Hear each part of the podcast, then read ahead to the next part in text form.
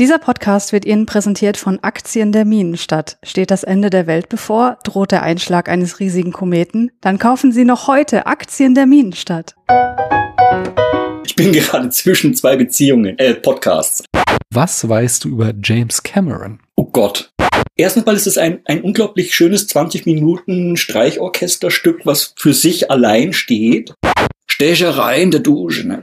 Sam Worthington, den ich ja irgendwie komplett vergessen habe, dass es den gibt, diesen Schauspieler. Dann nimmt er die nächsten fünf, sechs Jahre dem Chris Pratt die ganzen relatable Dudes Rollen weg. Weil die Form von Schokohasen meiner Meinung nach nicht für einen sachgerechten Verzehr von Schokolade geeignet ist. Bin prinzipiell volle Kanne dabei bei diesem Hippie-Shit, der, der Cameron immer wieder ausbüchst und dann äh, sehr prominent im Zentrum seiner Filme plötzlich steht. Neon Genesis Evangelion oder Keanu Reeves? Was ist denn das für eine Wahl? das ist ja, das ist ja wie, wie Kinderwagen oder Schreibtischlampe. Das ist ja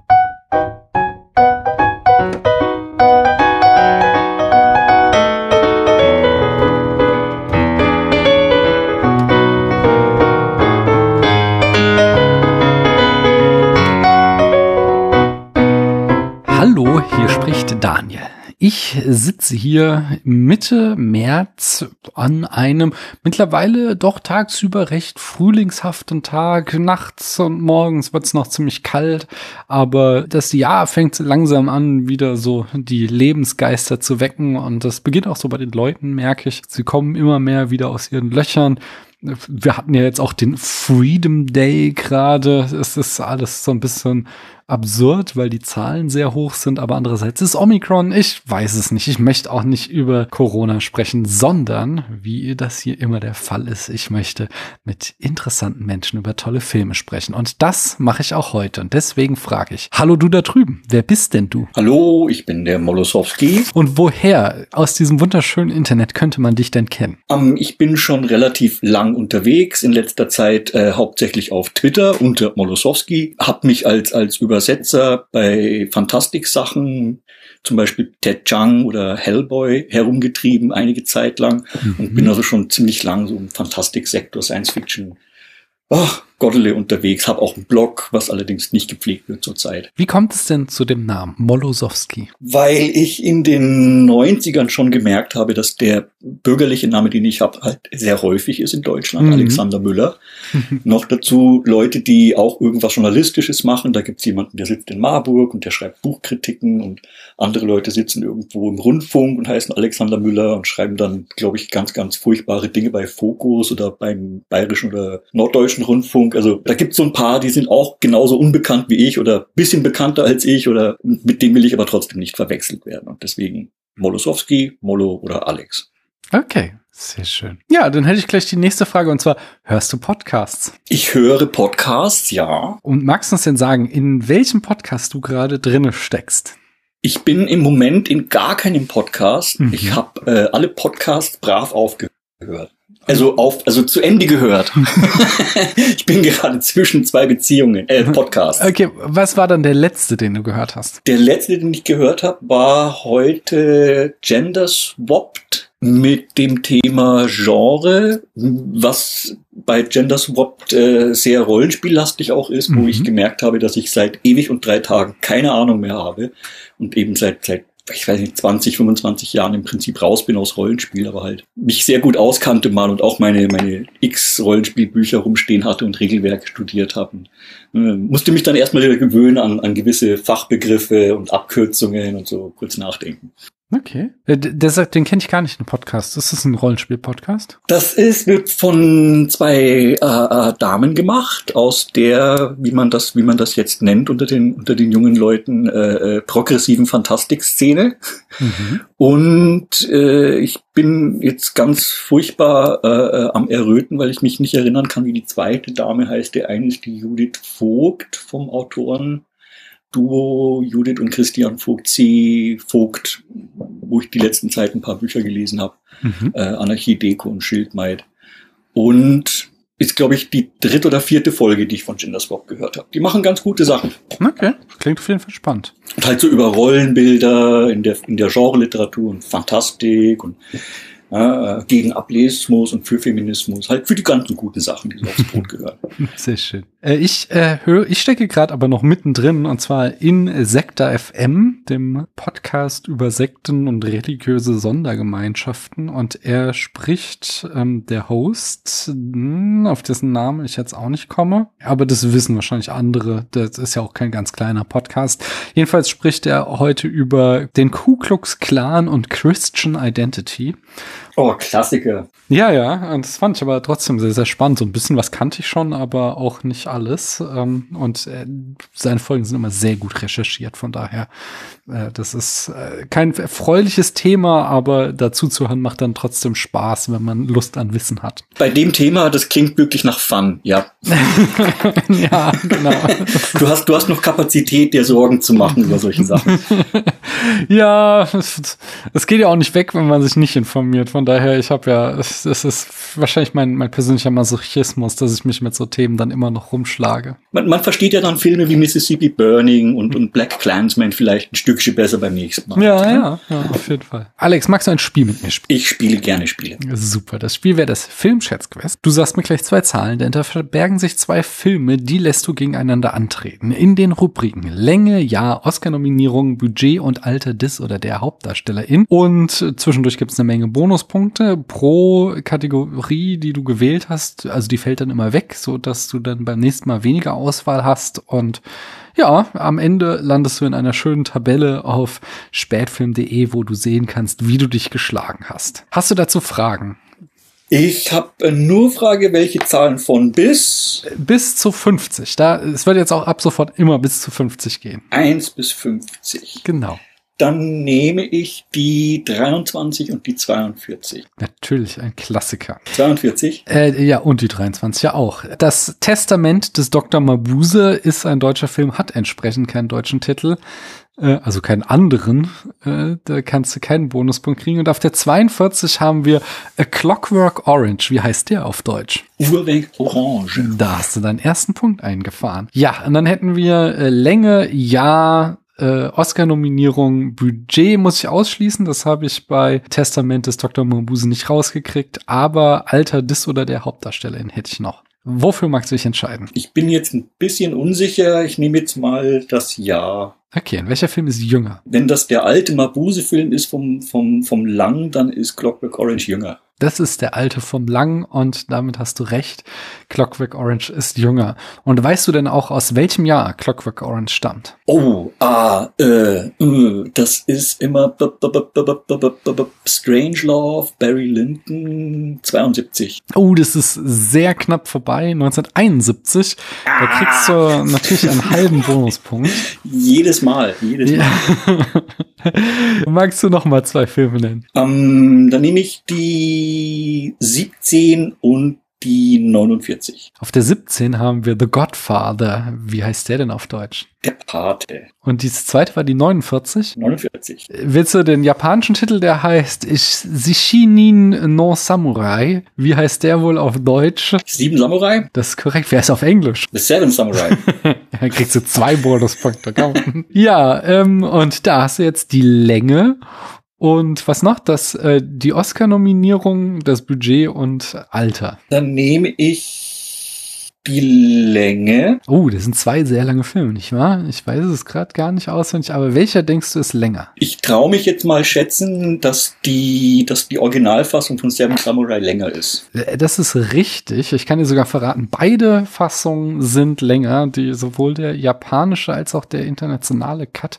Wo mir gerade einfällt, ich hatte schon mal Seven Samurai, als ich mit Jenny gesprochen habe, weil da gab es im Nachhinein, wurde ich noch auf Twitter beschimpft, dass ich ihr einen Punkt aberkannt habe habe, weil sie äh, oh sich in der Länge auf den japanischen Cut bezog und ich hatte da mir nur den internationalen aufgeschrieben. Weiß, wie schätzt du denn, wie lang eine der beiden Versionen ist? Oh Gott, ich habe die, ich habe die ja erst letzten Monat, also vorletzten Monat im Japanuary beide vor der Nase gehabt. Die Zahlen, ich glaube, äh, äh, 217 und die andere dann nur gute halbe Stunde länger. Äh, nee. Oder 227 und die andere eine gute halbe Stunde länger. Nee, nee, da bist du leider vorbei. Das sind, also die sieben hat's so richtig in Erinnerung, aber das ist die lange Fassung, die ist 207 Minuten lang und die kurze Mm. Fassung, die kurze in Anführungszeichen, ist 193 Minuten lang. Naja, aber äh, hast du trotzdem äh, gut Punkte schon eingefahren. Dann sag mir noch mal äh, zwei Zahlen. Zwei Zahlen, nämlich die 11 und die 1. Auf der Eins haben wir Scott Pilgrim vs. The World. Wie heißt der auf Deutsch? Ist der übersetzt worden? Ja, der hat einen Pilgrim, dann ist das äh, Scott Pilgrim gegen die Welt. Nee, das ist falsch. Gegen den Rest der Welt heißt es. Gegen den Rest der Welt. Deutsch. Und auf der 11 haben wir aber auch einen Klassiker oder haben wir einen Klassiker und zwar Back to the Future. Wie heißt sie auf Deutsch? Zurück in die Äh, Zukunft. Das ist richtig. Wir haben jetzt noch die Oscar-Nominierung, das Budget und das Alter des oder der Hauptdarstellerin. Bop, bop, bop, bop. Nämlich die Oscar-Nominierungen. Mm, Und welcher Film hatte mehr Oscar-Nominierungen? Back to the Future. Das ist richtig. Wie viel hatte er denn? Hm, vier. Wow, das ist auch richtig. Und wie viel davon hat er gewonnen? Zwei. Ah, das ist äh, knapp daneben. Der kriegst einen halben Bonuspunkt. Einen. Er hat einen gewonnen, genau. Wahrscheinlich Sound oder Special Effects. Ja, möglicherweise, das hat man ja damals den Genrefilmen noch gerade so zugetragen, oder? Also, Nee, immer schon. Die technischen Kategorien sind, äh, äh, da, da werden ja die Handwerker durchaus ausgezeichnet. Da Mhm. wissen die, es wählen ja auch dann so Fachleute aus den Kategorien. ja, okay. Die legen, die legen ja vor, Hm. soweit ich weiß. Na, verstehe. Ja, aber äh, auch da wieder hast du gute Punkte eingefahren. Welche zwei Zahlen magst du mir noch nennen? Nehme ich jetzt die 33 und die 34. Auf der 33 haben wir The Shawshank Redemption. Wie heißt der auf Deutsch? Hm, Die Verurteilten. Das ist richtig. Und 34 ist City of God, der hat keinen deutschen Titel. Und jetzt. Cicada Deus. Ja, okay. Einen, äh, einen brasilianischen Titel, einen, einen portugiesischen Titel. Ja, k- kriegst du auf jeden Fall noch einen Bonuspunkt von mir. Ja, dann hätte ich noch Budget und Alter des oder der Hauptdarstellerin. Was magst du? nehme ich, nehme ich das äh, Alter. Ja, da muss ich nur gerade sagen, ich habe vergessen, es mir aufzuschreiben, aber das kriege ich ganz schnell raus. Ich habe das Alter genommen, weil ich weiß, dass die recht weit auseinander liegen. Der ist ja okay, also ich habe hier Alexander Alexandre äh, Rodriguez, der den Protagonisten spielt. Allerdings sehen wir den ja auch in verschiedenen Lebensabschnitten. Äh, der spielt da den Erwachsenen, sag ich mal. Erstmal weißt du, wie der im Film heißt. Nein. Bushkape heißt der.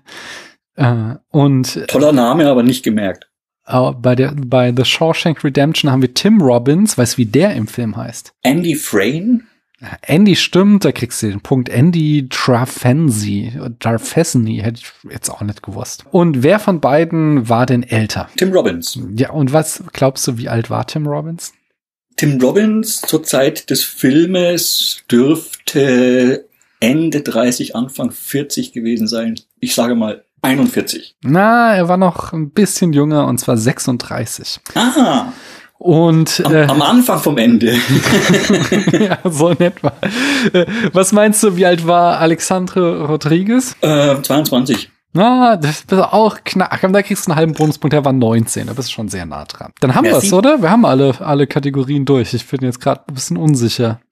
Budget habe ich noch nicht durchgestrichen. Ah, okay. Dann, dann sag mir noch mal zwei Zahlen. 45 und 15. Die 55, äh, 45 haben wir There Will Be Blood, kein deutscher Titel. Und die 15 haben wir The Terminator. Wie heißt der auf Deutsch? Nur Terminator? Das ist richtig, ja.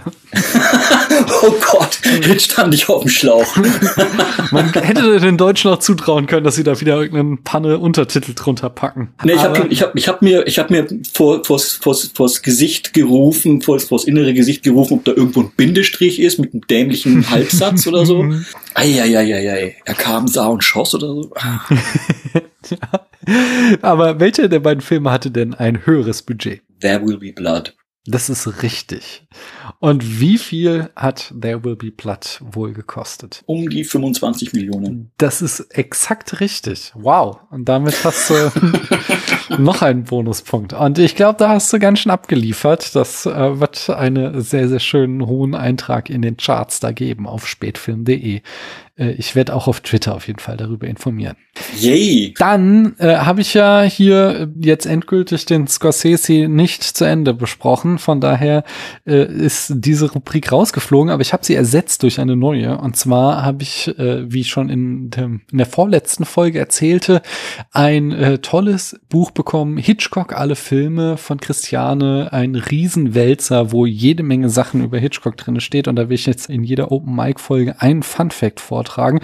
Und während ich das beim letzten Mal schon wusste, ist diese Sache hier mir vollkommen neu gewesen. Und zwar Hitchcock hat am Film Memory of the Camps 1985 erschienen als Treatment Advisor mitgearbeitet. Im Sommer 1945 kommt Hitchcock, der seit sechs Jahren in Los Angeles lebt, auf die Bitte seines Freundes, des Produzenten Sidney Bernstein, nach London, um Bernstein dabei zu helfen, aus nie zuvor gezeigten Bildern einen Film zu machen. Bildern von den Befreiungen der Konzentration und Vernichtungslager. Der Filmemacher bleibt einen Monat in der englischen Hauptstadt, aber der Schock, den diese Bilder in ihm ausgelöst haben, wird sich unterschwellig und klar erkennbar in seinen weiteren amerikanischen Werken niederschlagen. Der Film blieb 1945 unvollendet. Die britische Regierung legte, das, äh, legte den Film auf Eis, ohne ihn der Öffentlichkeit zu zeigen.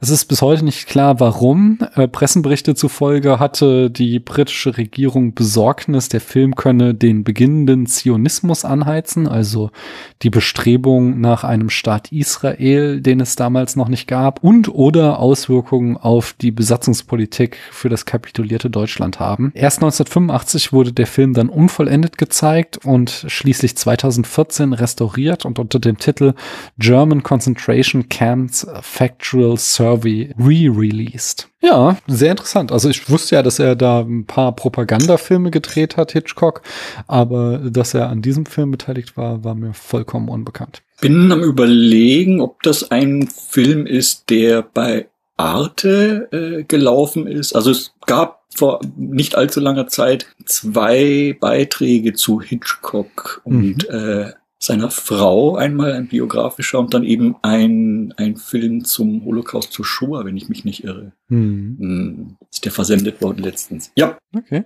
Habe ich nicht mitgekriegt, aber interessant. Dann würde ich aber jetzt, um wieder auch etwas Lockereres zu machen, äh, fragen, willst du denn weiter ein Spiel mit mir spielen? Ich traue mich ein weiteres Spiel spielen. Das Spiel ist, was weißt du über Punkt, Punkt, Punkt. Und die Rubrik oder der Begriff, um den es heute geht, ist wieder eine Person. Und zwar, was weißt du über James Cameron? Oh Gott. okay. Das ist schon sehr gute Chancen für mich anscheinend. Aber äh, äh, ich sag noch eine Sache, es zählt nicht einfach, Filme aufzuzählen. So, du kannst gerne sagen, bei dem Film hat er den krassen Scheiß gemacht oder so. Aber äh, einfach nur zu sagen, er ist der Regisseur von Titanic oder so, das wäre dann doch zu wenig. Soll ich anfangen, damit du ja. quasi den Bonus hast, immer nachlegen zu müssen nur? Ich sage, James Cameron hat Titanic Titanic gedreht und dafür ist er, wenn ich das richtig in Erinnerung habe, also sein Team, er als das erste Team überhaupt mit einem U-Boot auf den Meeresgrund getaucht, um die Titanic zu filmen. Macht der, macht der so als Hobby, ne? Mhm. Das hat ihn nicht mehr losgelassen, das Tauchen mit U-Booten. Was kann man, was kann, was weiß ich über James Cameron? James Cameron kommt aus der B, aus der handwerklich äh, äh, äh soliden B-Movie Produktionsschule von Rob Cohen, wo er aufgefallen ist als fähiger Regisseur von Piranha 2 oder 1, dem ersten Film, wo er also dem ersten, wo er mitgearbeitet hat als so. Special Effect äh, mhm. äh, äh, Mensch. Da sollen irgendwelche Regenwürmer oder Larven oder sowas sollen gefilmt werden, die sich bewegen.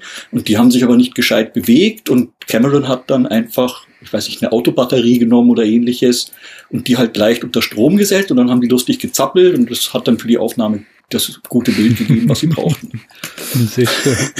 Ich weiß, dass James Cameron mit Catherine Bigelow verheiratet war. Verheiratet war. Mhm. Er ist Pfadfinder und ich glaube auch einer von diesen Eagle Scout Übermenschen wie David Lynch und äh, Edward Norton. Okay, was ist das? Was hat es damit auf sich? Das hat gar nicht. Eagle Scouts sind die, die alle Abzeichen haben. Oh, okay. Wow. ist mir vollkommen neu. Und wenn ähm, du und wenn du da zum Beispiel an diese alte, äh, äh, kennst du Orange is the New Black? Mhm. Da gibt's ja diese, diese, diese, diese alte, durchtriebene, die, die schon recht lange im Gefängnis sitzt und die als Kitty von ihrem Vater eben auch als Pfadfinderin ausgebildet wurde. Und die macht so Eagle Scout-Shit. Die von Kate Mulcrew gespielt? Nee, nee, nee, das ist die Red, das ist die Russin. Ja. Dann weiß ich gerade. Nee, nee, nee. Das ist, das ist, das ist eine, das ist so eine dieser, dieser illustren, bunten Nebenfiguren, die, glaube ich, auch erst in den letzten zwei Staffeln prominenter ins Zentrum tritt. Hm. Okay. Die ja so von den NPCs dann langsam zu, zu, der, zu der Hauptgruppe stößt, die mehr, die mehr Bildschirmzeit bekommen und mm. Rückblenden bekommen über ihre Herkunft. Aber die ist so eine mit, mit Nadel in ein Blatt Papier, in ein, ein, ein Blatt pflücken, kleine Pfütze in der Hand machen damit und eine Nadel reinhalten, hast einen Kompass und solche ah, Sachen. Okay. Okay, aber ich bin dran. Ich weiß noch, er hat zusammen mit Catherine Bigelow das Drehbuch zu Point Break geschrieben, aber da sie nicht Mitglieder der Drehbuchautorengewerkschaft waren, wurde dann jemand anderem, den ich allerdings vergessen habe, der Drehbuch-Credit äh, übergeben. Mhm, da sind die ganz, ganz streng mit den Mitgliedschaften. Ja. Sowas wie James Cameron ist Kanadier, ist zu banal. Das, nee, ne? das zählt, das zählt auf jeden Fall. Das ja, wusste ich auch. Also äh, Ang Ang Anglo-Kanadier. Mhm. Anglo-Kanadier. Einer von den Kanadiern, die kein Französisch sprechen. Mm, boah, da wird's jetzt auch schon knapp bei mir. Also das weiß ich noch. Genau, weil er ja, also weil Catherine Bigelow seine Ex-Frau ist, inszenierten bei den Oscars 2010 die Medien das so als das große Duell Bigelow gegen Cameron äh, im Rennen um den äh, Oscar für den besten Film. Und mm. bekanntermaßen hat Catherine Bigelow ja gewonnen. Äh, aber wenn man sich die dann diese berühmten Bilder an sie anschaut, wo man dann immer die Gesichter der Verlierer nochmal sieht von der äh, Saalregie, da sieht man, wie er eindeutig die Worte sagt, It's about time. Ja, und keine, und keine andere Story äh, äh, stimmt, die da reingedeutet wird. So. okay, was ist die andere Story, die du dazu kennst? Es gibt ja auch so Leute, die dann irgendwie so dieses, dieses, keine Ahnung, Schimpfwörter und, und dass er sauer ist und sonst was. Also halt das Übliche mit dem verloren. Ne? Okay. Ja. Oscar-Legenden halt. Ja. Irgendwas zu The Abyss, aber ich, ich komme nicht drauf. Irgendwas, was. Ah, genau. The Abyss, äh, James Cameron ist als, als, als, als technischer Pionier und Vorantreiber derjenige gewesen, der, glaube ich, als erster Hollywood-Mensch den Prix A Electronica in Linz gewonnen hat mit den Special Effects zu Terminator 2. Okay. Was der PA Elektronika ja? ist eigentlich ein, ein Preis, der verliehen wird für herausragende Leistungen auf dem Gebiet der der äh, Informatik und Künste, also oh, des, okay. des Gebietes, wo sich Computer, IT und alles äh, auf dem Gebiet eben mit Kunst und Gesellschaft treffen. Und der, das geht schon seit 20, 30, ne, seit 30, 40 Jahren in Linz ab. Mhm.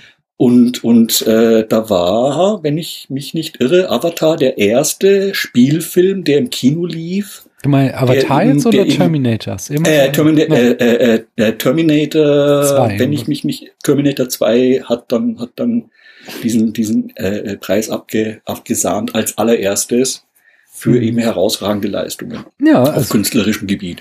Das kann ich aber gut nachvollziehen. Also ich weiß noch, dass das damals ein einfach ein geiles, großes Ding war, diese äh, Flüssigmetalleffekt. Für mich jedenfalls war es, ich hatte sowas noch nie gesehen und ich weiß, es gab es irgendwie in anderen, äh, kleineren Umfang schon vorher, aber irgendwie hat das Terminator 2 schon auf ein neues Level gehoben und in meiner Wahrnehmung, auch wenn es davor gibt so ein paar Vorgänger, aber ist das schon so der erste Film, der gezeigt hat, was so mit CGI möglich sein wird? Und das alles noch mit einer unglaublichen Fitzelarbeit, weil, ja. die, weil die Instrumente, weil, weil, die, weil die Knöpfe und Griffe an den Instrumenten noch gar nicht entwickelt waren. Also weder die Knöpfe und Griffe noch die Instrumente. Das musste alles noch in sehr, sehr umständlichen Schritten, Kleinschritten mit dem, was halt da war, äh, gemacht werden. Hm. Ja, aber ich glaube, ich gebe dir dann den Punkt, weil ich weiß auch nichts mehr. Es äh, endet, mein Wissen über James Cameron endet hier an dieser Stelle. Aber was wissenswert ist.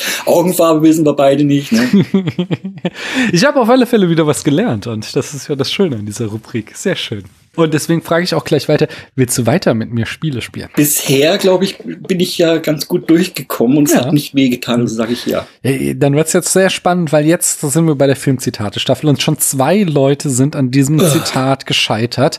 Und die Frage ist, wird es dir anders geben? Äh, das Zitat lautet, What we've got here is failure to communicate.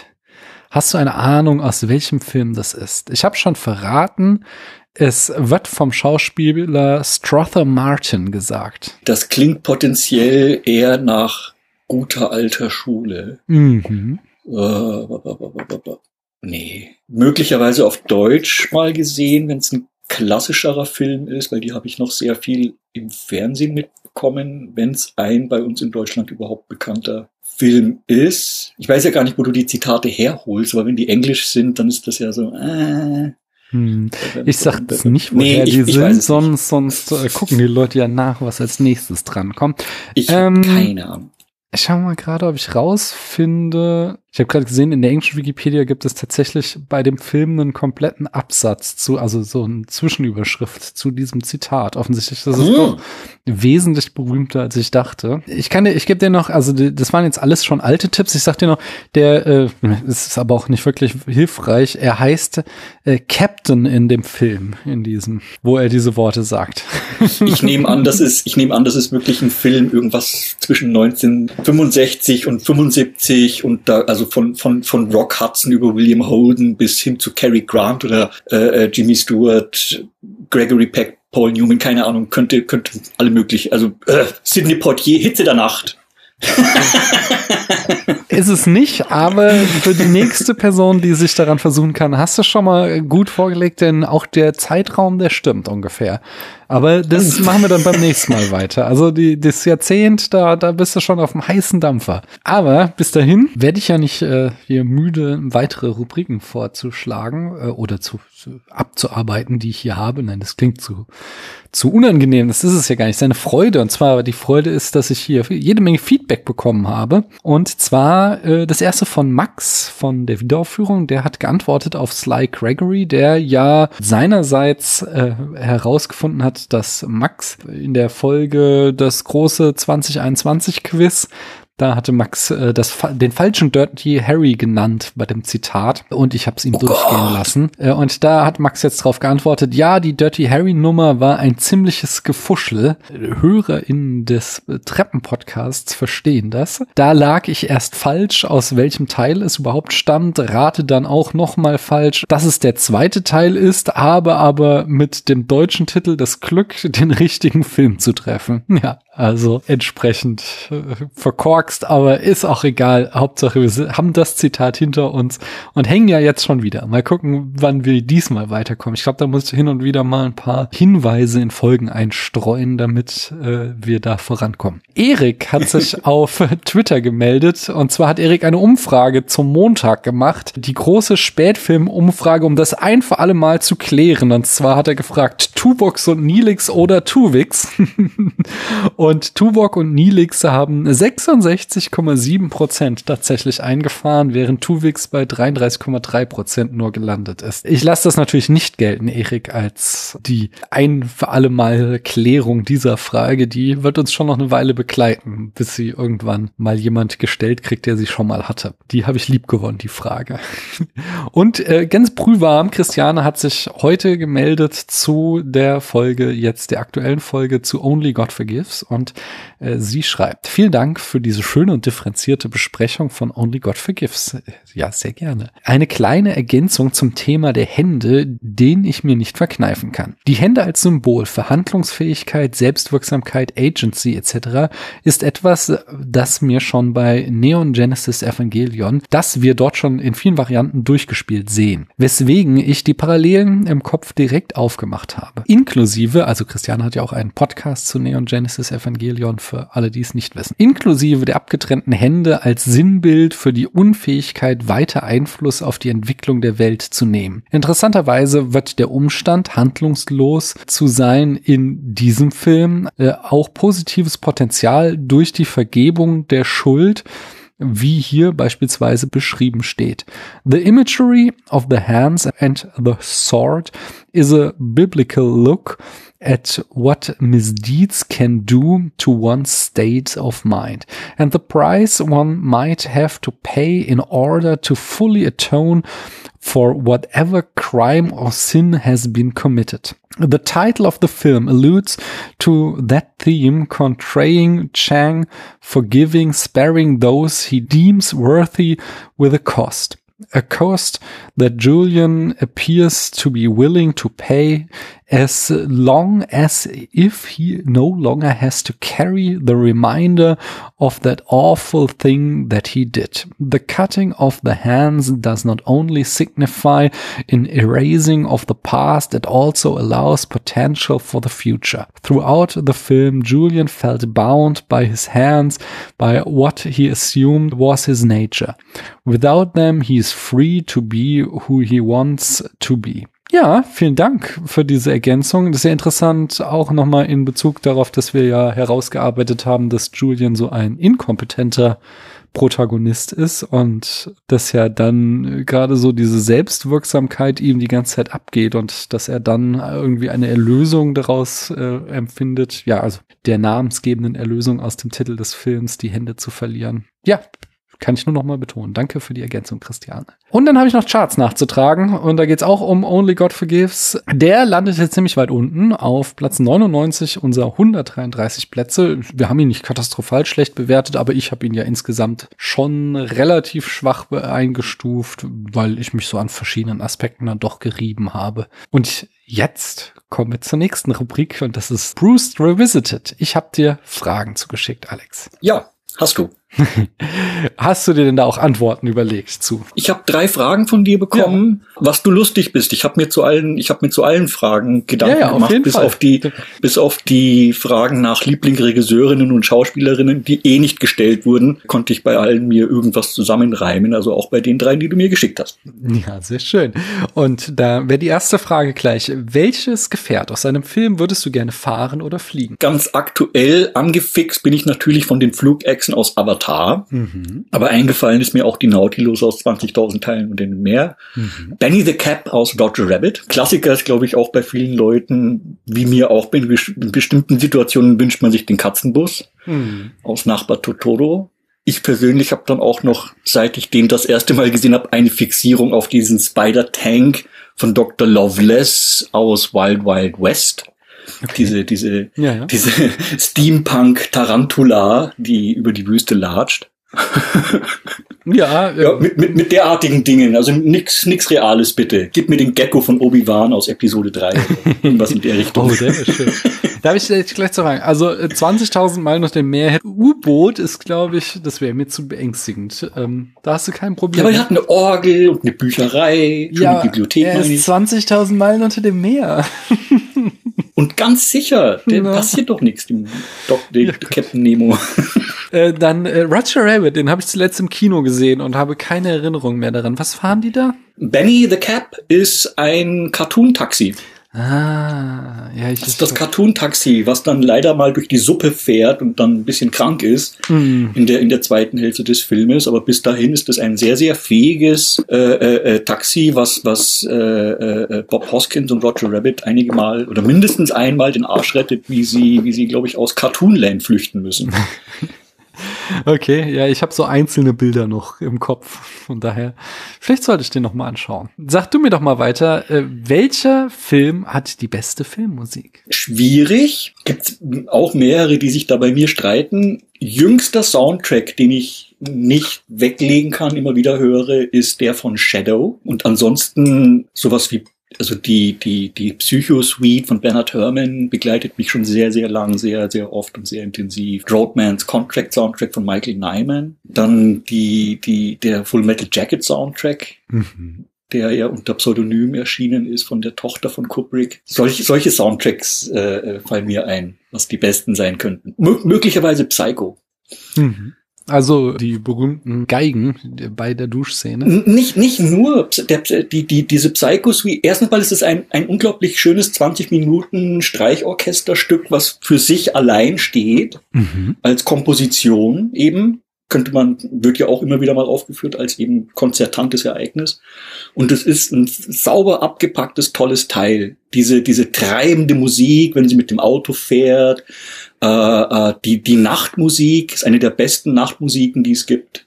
Mit ganz, ganz äh, unheimlichen, aber zurückhaltenden Streichern und dann halt die berühmten kreischenden Geigen, der, die, hm. die hohen Violintöne bei der Stecherei in der Dusche. Ne?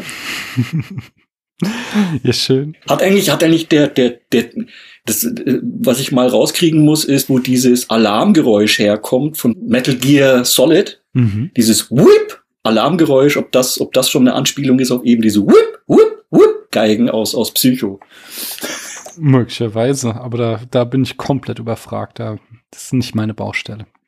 Aber es ist wahrscheinlich irgendwo ganz weit oben auf der, welche Musik nimmt man, um Erschrecken und Panik darzustellen. Ja, ja, da gibt's ja unzählige Referenzen auch dran. Also in, in verschiedenen Variationen. Ja. Aber sag mir weiter noch, welcher Film hat denn die besten Special Effects? Special Effects haben mich schon früh extrem fasziniert und mhm. ich habe eine Vorliebe für drei Filme, die mich früh geprägt haben oder die ich heute noch sehr gern mag. Ja. Ähm, ähm, ich habe also Englisch lesen gelernt mit mit Fachberichten aus Starlog und anderen Magazinen, Fangoria über wie Zeugs funktioniert. Aber was mich bis heute sehr sehr vergnügt, sind die Special Effects aus 1941. Wo geht's hier nach Hollywood? Mhm. Wunder wunderschöne Modellarbeit. Habe ich nie gesehen. Wie, wie kann ich mir das Bigatures, wie sie bei, wie sie bei Veta sagen, wenn die, wenn die Miniaturen, mit denen sie filmen, eigentlich schon zu groß sind, um sie Miniaturen zu nennen, sind das Bigatures. Mhm. Also, also Großiaturen. Und äh, äh, was die, was der Spielberg bei, ein und, bei 1941 abfackelt mit Hollywood ist, ist schon toll. das von den von den altmodischen, wo die halt noch gebastelt haben, so ja. mit Klebstift und Sperrholz. Und ähm, neumodisch, also CGI und dem ganzen Digitalwahnsinn, äh, wahrscheinlich so ein sowas wie Pacific Rim oder mein geliebter Godzilla King of Monsters. Mhm mit Ghidorah, Rodan und Mothra und so. Ah, die sind schon sehr, sehr fein. Oder Mad Max Fury Road, etwas mm. dezenter und aber, aber sehr, sehr stilsicher umgesetzt. Ja. So in der, in der Liga. das sind die Guten, meiner Meinung nach. Ja, ja, das kann ich durchaus nachvollziehen. Ja, sehr schön. Da wäre ich auch schon beim nächsten Spiel und zwar äh, die unmögliche Voraussage. Das ist kein Spiel, sondern eine unmögliche Voraussage.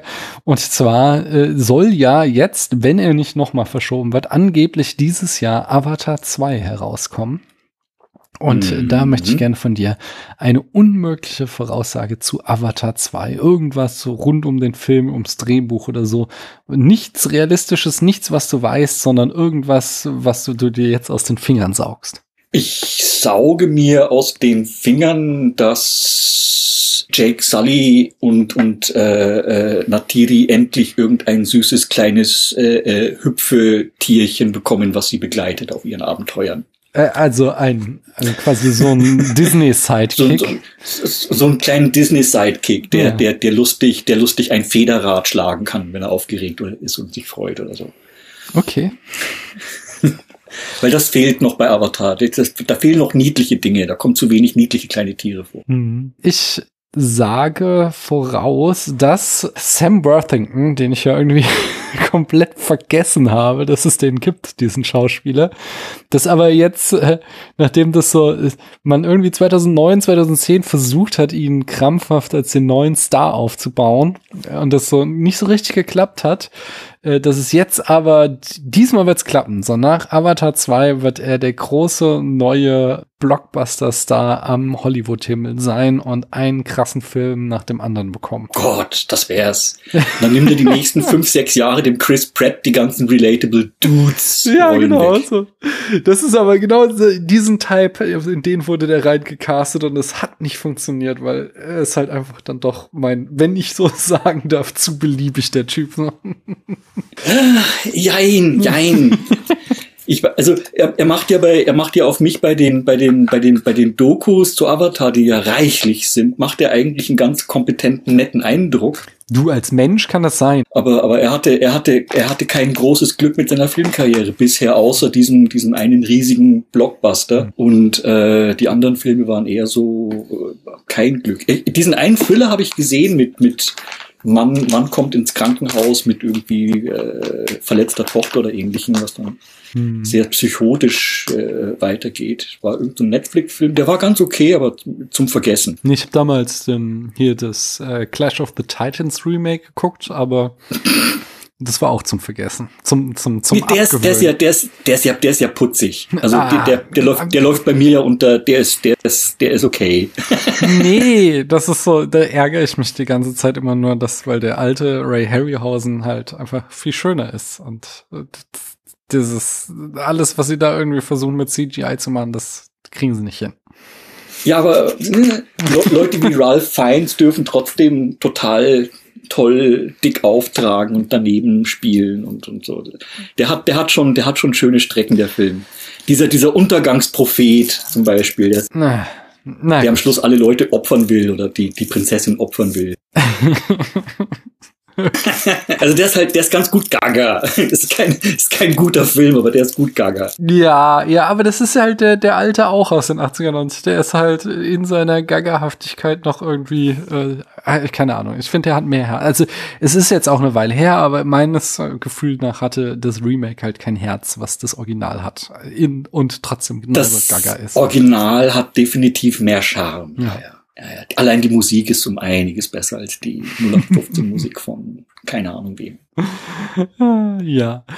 Wollen wir entweder oder spielen, um diese Folge zum Abschluss zu bringen? Das geht ja eine Runde noch. Wapple mich für entweder oder, jawohl. Sehr schön. Äh, ja, die, die Regeln dürften bekannt sein. Ich stelle dir zwei Begriffe zur Wahl. Du entscheidest dich für einen oder sagst weiter, wenn du dich nicht entscheiden möchtest. Und wenn ich deine Wahl oder Nichtwahl spannend fand, dann äh, frage ich, warum. Bin bereit. Sehr schön. Winter oder Frühling? Frühling.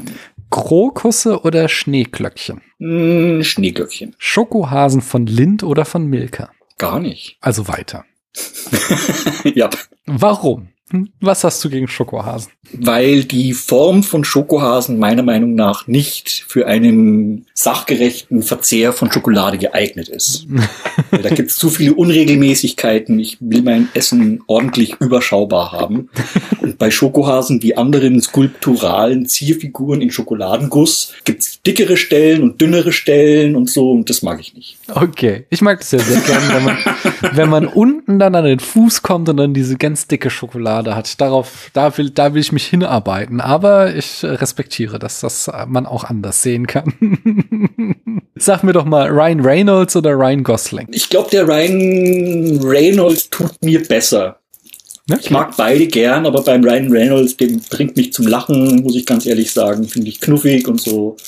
Noch, noch nichts gesehen mit ihm, was ich, was ich, was ich Mist fand und hat, hat immer gute Laune verbreitet bei mir. Gebe ich ihm mal den Vorzug, obwohl ich den Gosling sehr, sehr respektiere für den Lost River, den er gedreht hat. Mhm. Dann hätte ich Ryan Gosling in Drive oder in La La Land. Drive. Ryan Gosling in The Notebook oder in Crazy Stupid Love. Crazy Stupid Love. Ryan Gosling in Only God Forgives oder The Place Beyond the Pines. Hab nur einen von den beiden gesehen. Und es war? Äh, Only God Forgives. Mhm.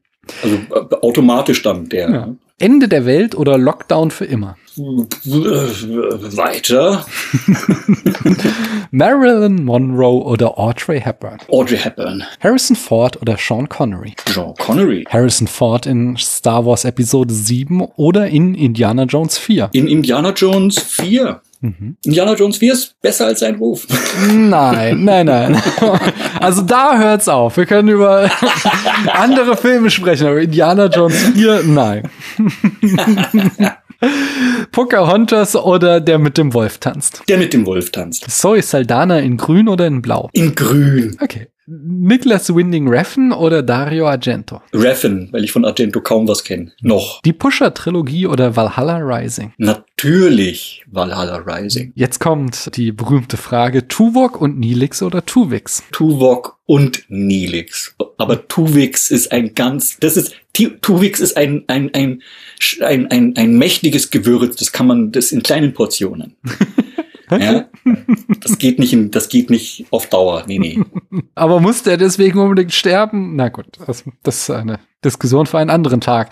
Lass uns lieber reden über Asteroideneinschlag oder Weltkrieg. Weltkrieg. Weltkrieg oder Alien-Invasion. Immer das Bessere. Alien-Invasion. Alien-Invasion oder Pandemie. Alien-Invasion. Und fast genauso schlimm, Leberwurstbrot oder Buttermilch. Leberwurstbrote. Terminator oder Terminator 2. Terminator 2. Terminator 2 oder Aliens. Aliens. Aliens oder Abyss. Oh, das ist fies. Oh, der ist gemein. Okay. Ich nehme Abyss Director's Cut. Warum? Weil ich vermute, 99% der Leute, denen ich diese Frage noch stellen werde, die werden Aliens nehmen. Warum nimmst du Abyss? Ich habe beide damals, wie sie frisch rauskamen, im Kino gesehen. Mhm. Und mir hat schlichtweg Aliens ist klarerweise natürlich der, der, der, der klassischere und bessere Actionfilm Mhm. und Science-Fiction-Actionfilm und alles. Äh, aber ich, Ed Harris, äh, Jean Bean und wie heißt die gute Masoriani, die, die, die Darstellerin. Also ich allein die. Darsteller, äh, äh, äh, dieses, dieses, dieses Trio der, der drei Hauptfiguren, die dramatisch. Dann das Design der Außerirdischen, der Sense of Wonder, dass es, dass es eben kein Franchise ist, sondern eine originäre eigene Idee ist. Mhm. Und ich, ich stehe auf diesen Hippie-Shit. Ja, ich bin prinzipiell volle Kanne dabei bei diesem Hippie-Shit, der, der Cameron immer wieder ausbüchst und dann äh, sehr prominent im Zentrum seiner Filme plötzlich steht.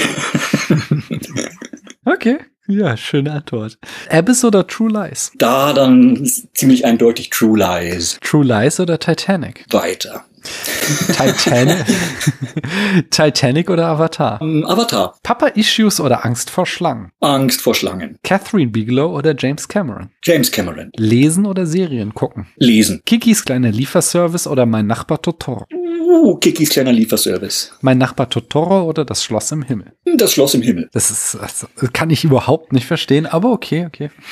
Nein, ich bin ja nicht das Zielpublikum für meinen Nachbar Totoro. Das ist, da, ja, so, so klein bin ich nicht mehr.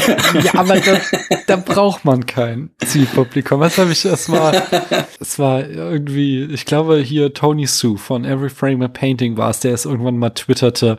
Kein Handlungsbogen, keine Charakterentwicklung, keine Dreiaktstruktur, kein, äh, erzählte noch so fünf Sachen aus und trotzdem einer der besten Filme aller Zeiten. Das ist mein Nachbar Totoro. In, in, in, in, der, er hat vollkommen recht und deswegen gehört mein Nachbar Totoro auch hochgehalten bis in alle Ewigkeit und allen und allen Leuten, die auf diese Dinge Wert legen, Mhm. die das, die das Formel, Schema, Schablonen, Drehbuch schreiben und Filme konstruieren, voraussetzt, die Kelle zu geben, immer auf diesen Film zeigen. Das stimmt schon. Mhm. Aber persönlich leben mir halt die anderen etwas näher. Ja. Das ist ja, seid ihr unbenommen. Das, ich liebe halt nur mein Nachbar Totoro, von daher musste ich da auch meinen 5 Cent zugeben.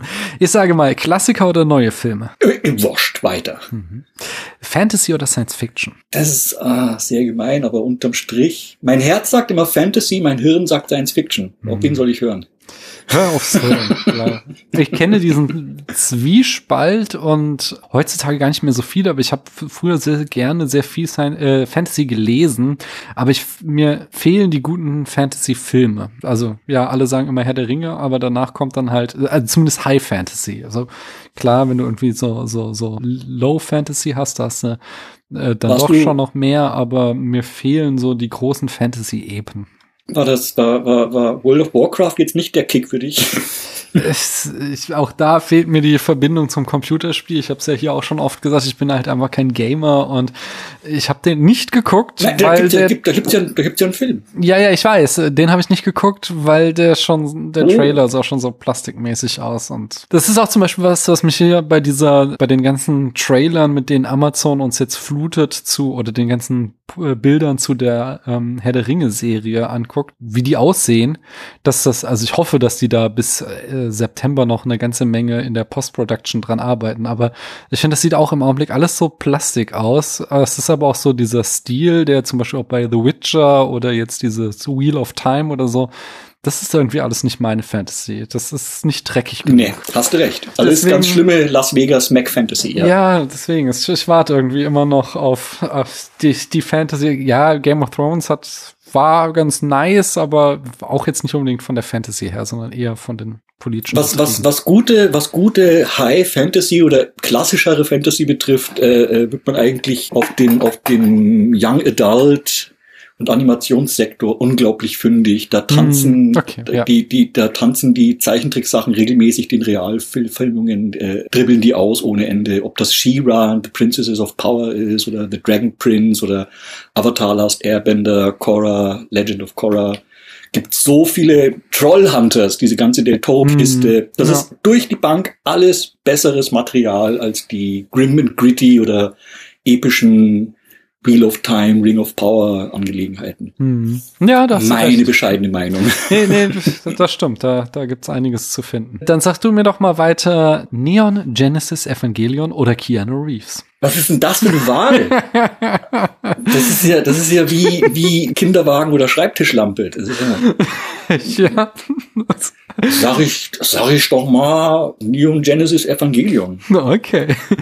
Ke Keanu Reeves in A Walk in the Clouds oder in Feeling Minnesota. Beide nicht gesehen, egal. Also bei beiden Weiter. nichts verpasst, muss ich ganz ehrlich sagen.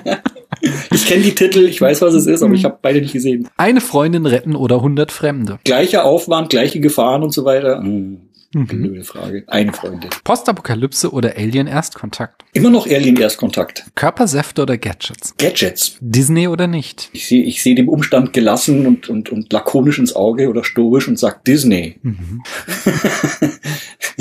Weil so ist es. Ja, so ist es doch. Man kommt ja eh nicht drum rum. Whisky oder Schokoriegel. Schokoriegel. Film Noir oder Coming of Age. Film Noir. Faustkampf oder Schwertkampf. Schwertkampf. Bangkok oder Tokio. Tokio. Ödipus oder Herakles. Ich nehme lieber den Ödipus. Freud oder Milgram. Inhaltlich beide Schwachsinn, aber Freud war der bessere Stilist. Mhm. Sehr gut. Der hat insgesamt interessanteres Zeug geschrieben. Milgram war ja doch sehr, sehr speziell und hat nur Fachliteratur geschrieben. Behaviorismus oder Heidegger? Also Skinner oder Heidegger? Um, also die Frage sagt nur Äh, Behaviorismus oder Heidegger. Dann nehme ich Heidegger, weil auch der als Humorist noch zu entdecken ist. Sehr schön. Ist Sprache zum Denken nötig oder nicht? Nein, Bullshit oder Humbug? Humbug. Prähistorie oder Historie? Spannender ist Prähistorie. Archäologie oder Paläontologie? Archäologie. Der letzte Kreuzzug oder Stolz und Vorurteil? Welcher Stolz und Vorurteil? Das sagt die Frage nicht. Sehr gute Also mit- Gegenfrage. mit, ähm, Weil da gibt's viele. Ähm, ähm, ähm, ähm, ähm, die von der BBC kenne ich nicht und die alte kenne ich auch gar nicht mehr und die mit Emma Thompson kenne ich halt recht gut und letzte Kreuzzug. Oh, das ist echt, das sind so unterschiedliche Arten von Filmen. Ja. Aber ich glaube, unterm Strich mehr Spaß habe ich im Laufe meines Lebens gehabt beim letzten Kreuzzug. Ja, Lars von Trier oder Stanley Kubrick? Kubrick. Frozen oder Hamilton? Frozen. Picard oder Mrs. Maisel? Das ist gemein. Ach so, nee, ist gar nicht gemein. Okay. Ich habe jetzt gedacht, es kommt Picard oder Janeway. Das ist Nein, gemein, nein, aber Mrs. Maisel. Picard, jetzt aktuell bin ich, bin ich hoch begeistert von Miss Maisel und die zweite Staffel Picard bereitet mir ganz große Sorgen. Mhm. Und, und, und ich möchte, ich möchte, den, ich möchte intervenieren und irgendwas von, von den, den, den Leuten das Händchen halten. Ich glaube, denen geht's nicht gut und so. Zu den Machern von Picard. Die haben ganz komische Sachen, die sie da abarbeiten. Das ist, denen, das ist Ich finde ja, dass, also diese. ich habe heute äh, auch gehört äh, Discovery Panel zu dieser zweiten PK-Folge, die, äh, wo sie darüber reden, dass und das ist an mir vorbeigegangen, offensichtlich das Internet diese Folge abgefeiert hat äh, wegen in erster Linie wohl diversen Fanservice. Aber also ich saß halt davor und dachte, abgesehen davon, dass ich es halt schade finde, dass wir seit Voyager uns immer entweder in die Vergangenheit oder in Paralleluniversen retten müssen oder diesmal beides. Und also dass wir einfach offensichtlich nicht mehr Star Trek die den Willen hat, die Geschichte weiter zu erzählen. Die, also sie haben eigentlich so, so ein tolles Universum aufgebaut gehabt in den 90ern. Warum erzählen sie diese Geschichte nicht weiter? Aber okay, da bin ich vielleicht einfach der alte Mann. Aber abgesehen davon, dieses, dass sie da diese in dieser zweiten Folge Picard in diese spannende Realität reinkommen, wo Picard offensichtlich ein Despot und schlechter ist. Und ich dachte so, ha, das wäre doch mal ein Thema, wo sich so ein Jean-Luc Picard mit einer Tasse Earl Grey hinsetzen könnte und da mal Gedanken drüber machen, wie das denn sein kann, dass jemand wahlweise ein ganz großer Humanist oder eben so ein Massenmörder ist, je nachdem, in welcher Gesellschaft er aufwächst. Aber es wird halt überhaupt nicht thematisiert, sondern sie müssen, haben halt keine Zeit, weil sie 40 Minuten Action runterrocken. Schlucken müssen und das hat mich sehr gestört. Ja, also ich, ich, ich will das gar nicht näher ausführen, inwiefern ich also schwer bekümmert und besorgt bin und das also sehr, sehr unterdurchschnittlich finde, was die zweite Staffel da gerade abliefert. Ich war ja auch von der ersten Staffel nicht wirklich hm. äh, äh gänzlich überzeugt, obwohl die einen starken, äh, einen starken Start hatte. Die erste Folge hm. von der ersten Staffel hat mir sehr, sehr gut gefallen und das ging dann relativ schnell bergab. Irgendwas so bei, bei Folge drei, vier habe ich gemerkt, das eiert ganz schön rum. Und jetzt bei der zweiten Staffel sind das, ist das wirklich ein ganzer Katalog den ich, den ich da abgehakt habe, wo ich mir dachte, von wegen, okay, mit der Figur könnt ihr ja nichts anfangen, deswegen wird die weggeworfen und hm. die, es ist diese, diese, diese Konflikt- und Problem- und Schicksalselefantitis, die halt, die halt um sich greift und dann die Dinge, die Dinge auf ein, auf ein Niveau zieht, das keinen Spaß mehr macht. Hm. Und äh, äh, staffellange zehn Folgen oder sieben Folgen Großhandlung aufzumachen, hauptsächlich mit inhaltsloser Action oder oder Lore aufgeblasener Action. Und die und die Figureninteraktion muss dem hinterherrennen ist halt ist halt unbefriedigend. Und und Star Trek ist glaube ich immer noch sehr stark den Leuten bewusst sein als wir bekommen aus einer bunten Pralinenschachtel möglicher Stilrichtungen eine Episode mit mal was romantischeres mal was spookieres strangeres mal was mit Diplomatie mal was mit eher Action oder, oder einfach diese Bandbreite und dass das halt mhm. halt in sich relativ abgeschlossen bleibt. Mhm. An den späteren Serien gab es dann interessante Balance, Übungen zwischen wöchentlicher und langfristiger Handlungsspannung, das zu vermengen. Aber was die, was die neuen, also was Picard macht, ist sehr ungeschickt und bei Discovery haben sie auch das ein oder andere Problem gehabt in den ersten drei Staffeln, aber das noch um einiges besser im Griff gehabt. Die haben noch mehr darauf geguckt, die Folgen für sich selbst interessant zu machen und thematisch besser abzuschließen, hm. wo ich jetzt bei der zweiten Staffel Picard null den Eindruck habe. Ja, ich habe gar nicht mal das Problem mit diesen Handlungs- oder staffelübergreifenden Handlungen mich stört. Ich fand Star Trek immer dann am besten, wenn mit den Handlungen, und es waren, wie du ja sagtest, die verschiedensten Arten von Handlungen, aber wenn mit denen interessante Gedanken verbunden waren. Wenn ich das, was da verhandelt wird, in irgendeiner Form halt auch wirklich in, ja, in dieser Folge irgendwie ein, ein moralisches Dilemma aufgemacht hat oder, oder ein Gedankenexperiment oder sowas. Und das oder fehlt mir halt das Problem ist, wenn du, wenn du immer gleich den, den, die Fallhöhe äh, aufhängst bei das Universum geht unter oder die ganze Menschheit geht mm. unter und sonst was, da gibt's nicht so viel, was du entwickeln kannst mit Figuren, weil es geht halt immer um Leben, um Tod, um, um mm. die mhm. höchsten Extreme.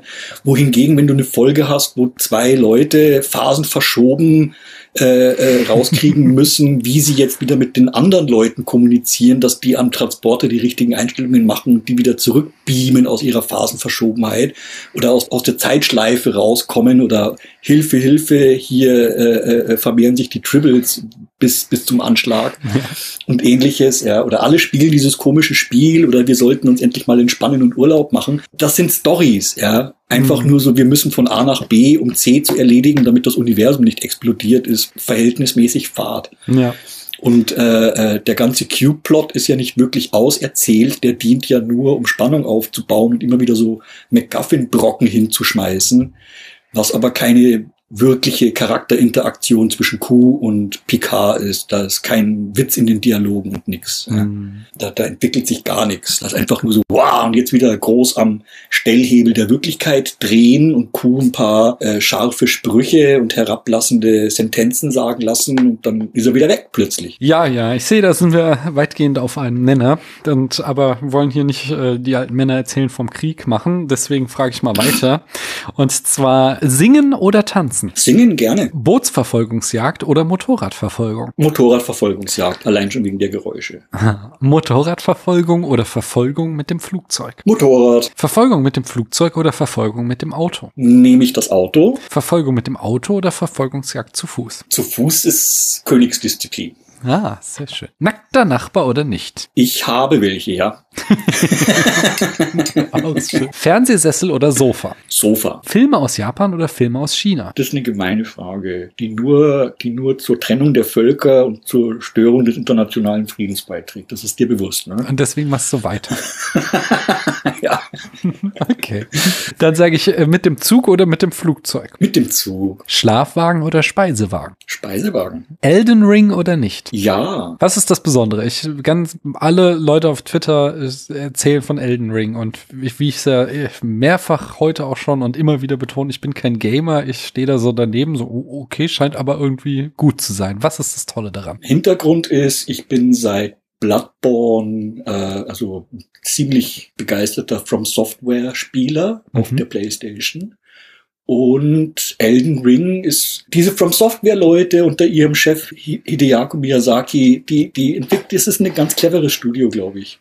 Die tun in kleinen Schritten sich verbessern, machen so ihr Ding. Ist mir gesagt worden, das ist so das Ikea-Prinzip der, der, der äh, Action-RPGs. Ich hab, ich, ich traue mich das Klischee auspacken.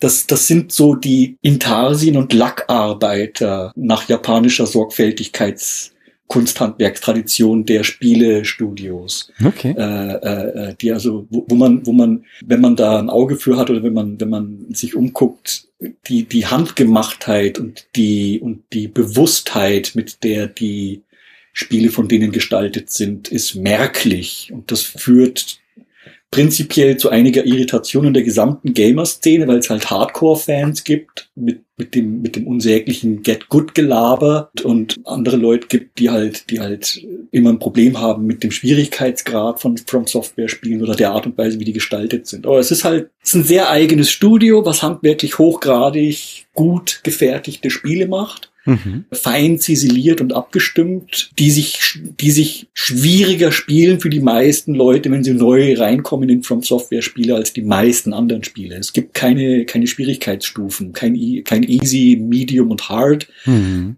Die Welt, soweit ich die bisher gesehen habe, und ich habe bis jetzt kaum was gesehen davon, ist atemberaubend. Okay ist atemberaubend. Der macht eine Fantasy, der macht gute Fantasy. Dieser, dieser Miyazaki von From Software, der hat Ahnung von guter Fantasy, wie das geht. Sehr schön. Holzwerkstatt oder Elektroauto? Holzwerkstatt. Jazzwitz der Woche oder Droge der Wahl? Was? Jazz? Was? Jazzwitz der Woche oder Droge der Wahl? Also Jazz, ein Witz über die Musikrichtung Jazz. Das ist richtig, ja. Ein Jazzwitz oder die Droge der Woche? Der Wahl. Nein, Jazzwitz der Woche oder Droge der Wahl? Ach so, ja, ganz einfach, immer der Wahl, immer Droge der Wahl. es, es stammt ja aus dem Sneakpot äh, und es sind zwei Rubriken dieses Podcasts. Sie haben, die besprechen immer einen Film und danach sprechen sie über die Droge der Wahl. Das ist dann immer ein Getränk, was in der Regel mit diesem Film irgendwie was zu tun hat. Und außerdem äh, Christoph, der hier auch schon öfter zu Gast war, der mag die Musikrichtung Jazz nicht. Ich verstehe ja auch nicht ganz warum, aber er hat da was dagegen und deswegen hat er immer den Jazzwitz der Woche, wo er irgendeinen Witz über Jazz erzählt. Werde ich die Ohren offen halten danach. Muss ich mal reinhören. Äh, Philosophie oder Filme? Philosophie. Hohe Absätze oder flache? Äh, für mich flache, bitte. Sympathikus oder Parasympathikus? Weiter. Adorno oder Umberto Eco? Eco. Kaffee oder Pudding von Aldi? Kaffee. Sci-Hub oder Bibliothek in Venedig? Was ist Sci-Hub? In der Folge, die du noch nicht gehört haben, kannst, erklärt Christiane das ganz ausführlich. Sci-Hub ist quasi Pirate Bay für die Wissenschaft, aber da ist die Wissenschaft zugleich auch drauf angewiesen, weil es da so ein Abzockersystem von Wissenschaftsmagazinen gibt, die die Unis für unsäglich hohe Preise äh, ja abonnieren oh, müssen. Okay, dann nehme ich, dann nehme ich die äh, Bibliothek in Venedig. Äh, Longtake oder Matchcut? Ich nehme die Planeinstellung. Mhm. Ice White Shut oder Titanic? Titanic. Titanic. Titanic oder Dogwill? Titanic. Eskapismus oder Realität? Eskapismus, weil um Realität muss ich mich nicht kümmern, die ist eh da. Mhm. Über andere Podcasts sprechen oder in anderen Podcasts zu Gast sein? Bei in anderen Podcasts zu Gast sein. In anderen Podcasts zu Gast sein oder im Deutschlandfunk zu Gast sein? Ich bleib mal bei dem Podcast. Bei Deutschlandfunk, glaube ich, falle ich dann um, wenn ich, wenn ich da mal wäre. Oder so. Was wollen die von mir? Fantastisches oder Wissenschaft? Ist das Gleiche. Mhm.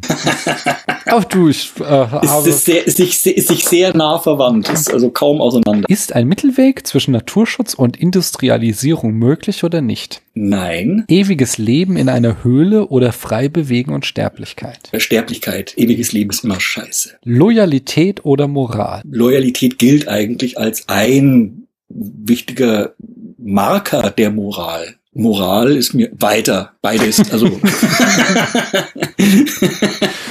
Ethik, Ethik, keine Moral. Am Ende der Welt Filme gucken oder tanzen? Tanzen. Eine letzte Frage habe ich noch, und zwar White Savior oder gar keine Rettung? Mit leichten, mit Zähneknirschen nehme ich den White Savior.